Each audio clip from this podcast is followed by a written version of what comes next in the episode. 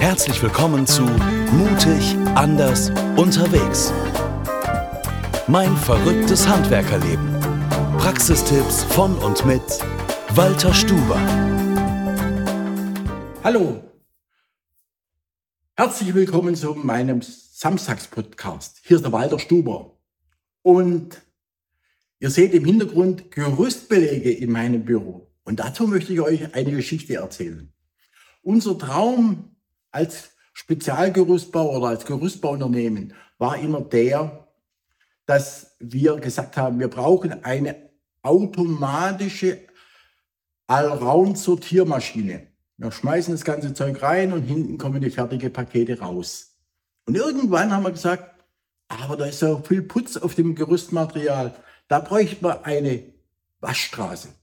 Und haben dann mal mit der Handlanze angefangen zu waschen Dabei ist uns auch äh, ein Unfall passiert.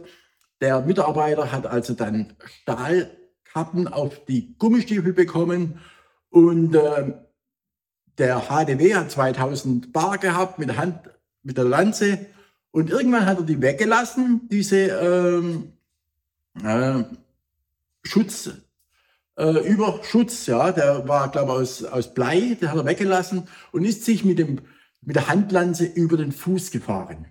Ja, wir haben ihm gesagt, lass den Gummistiefel an, wir holen gleich den Krankenwagen. Ja, und beim Krankenwagen haben sie dann festgestellt, beim Schuh ausziehen, ja, da ist ja nur noch Haut. Äh, Entschuldigung, nur noch Knochen. Haut war noch da, äh, keine mehr da. Äh, das war ein Arbeitsunfall durch Selbstverschulden. Da hat einfach eine schriftliche Anweisung und mehrere mündliche Anweisungen ignoriert. Dann haben wir gesagt, gesehen, ja, das ist gefährlich. Dann bin ich und, ich und der Dirk Eggert mit dem Jörg Knoblauch nach Silicon Valley geflogen. Ein Jahr vorher war ich schon mal dort in Silicon Valley, habe mir da verschiedene Unternehmen angeschaut. Und da war ich auch mit der Gundi unterwegs, mit meiner Frau. Und äh, wir haben dann noch eine Woche in San Francisco Urlaub gemacht. Also sind wir mit dem Dirk nach Silicon Valley geflogen und haben dort Google angeschaut, äh, wir waren bei Tesla, wir haben verschiedene Innovationen angeschaut.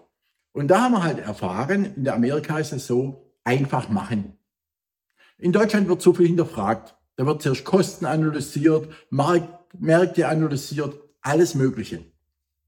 Und am Schluss verschwindet das Projekt, das vielleicht Zukunft hätte, in der Schublade. Für was brauche ich eine Gerüstwaschstraße? Also, erstens, ich erhöhe den Wert meines Gerüstmaterials, wenn ich es wieder verkaufen will oder wenn ein Unternehmer äh, in die Nachfolge das gibt oder das Unternehmen verkauft, ist Gerüstmaterial bis zu 20 Prozent wertvoller, wenn es gewaschen ist. Zum anderen, ähm, es geht auch Schalungen, es geht auch eine Schaufel, es geht auch eine Schubkarre, es geht alles Mögliche, wo Putz dran ist oder auch vielleicht Farbe drauf ist. Und das nächste ist, ich habe ungefähr pro Ladung 500 Kilogramm weniger, also weniger Abrieb der Reifen, weniger Verbrauch, ähm, weniger Verladung. Ähm, das sind halt 500 Kilo. Das ist, nicht ab, das ist nicht abzustreiten, das haben wir jetzt rausbekommen. Das nächste ist ähm, die Handschuhe, wenn die Mitarbeiter Verletzungsgefahr, ich brauche weniger Handschuhe. Das macht auch was aus. Wir haben ungefähr 30 Prozent weniger Handschuhverbrauch.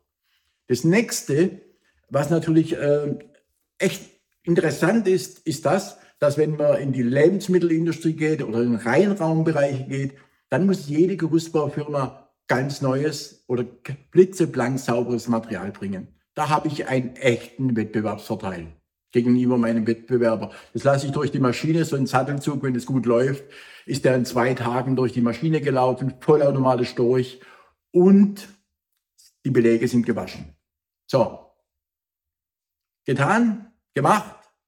Wir sind nach Deutschland gekommen, ich und der Dirk wieder, haben die Firma Hammelmann beauftragt, uns so eine Waschstraße zu bauen.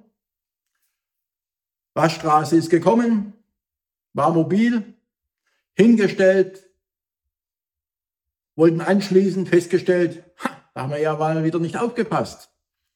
Der Strom aus dem Gewerbegebiet anliegt, 60 kV, Geht nicht dazu. Wir brauchen mindestens 250 kW für die Maschine.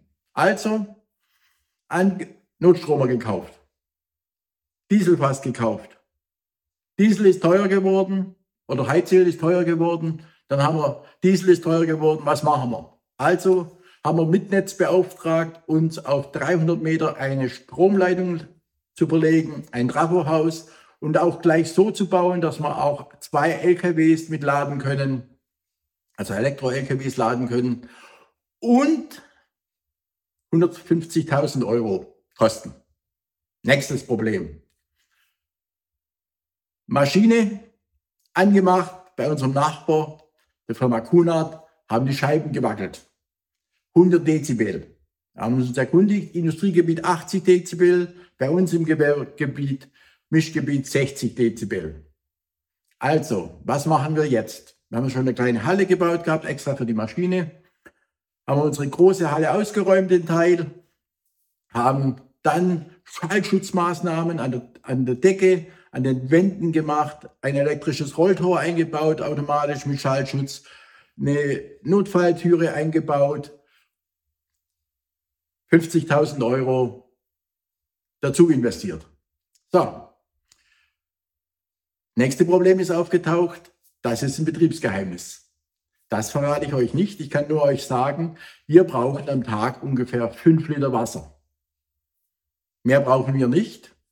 Maschine läuft jetzt ungefähr seit eineinhalb Jahren rund. Wir haben jetzt einen neuen Mitarbeiter, der läuft, der arbeitet richtig gut und ich bin da top zufrieden. Und die Ergebnisse, was da rauskommen, gewaschen, ungewaschen, gigantisch.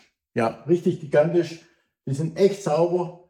Wir, wir sind da echt äh, erfreut drüber. Der eine Belag ist noch relativ sauber, aber es gibt Belege, da sind die Löcher komplett voll. Da ist ein Zentimeter Putz drauf. Da ist richtig verträgt, dieses Zeug. Dann Fußplatten äh, richtig verträgt. Dann Kupplungen verträgt. Alles verträgtes Material, weil wir auch sehr viel äh, im Neubau arbeiten in Braunschweig, am Fassadengerüste. Und da wird es mit dem Material unwahrscheinlich umgegangen durch die Putzer, durch die Maler. Rücksicht, äh, keine Rücksicht aufs Material. Und deswegen ist es mal äh, eine Geschichte zu dieser Gerüstwaschstraße. Ihr findet die unter www.gerüstwaschstraße.de. So, der Blog ist, der Podcast ist heute mal ein bisschen länger. Mich würde es mal freuen, wenn ich jetzt Kunden suche, Kunden suche für meine Gerüstwaschstraße, wenn ihr mir diesen Podcast teilen würdet und das weitererzählen würdet, dass wir so eine Gerüstwaschstraße da haben. Das war Mutig, anders, unterwegs. Mein verrücktes Handwerkerleben. Praxistipps von und mit Walter Stuber. Mehr über den Gerüstbauer und sein Unternehmen erfahren Sie auf www.walter-stuber.de.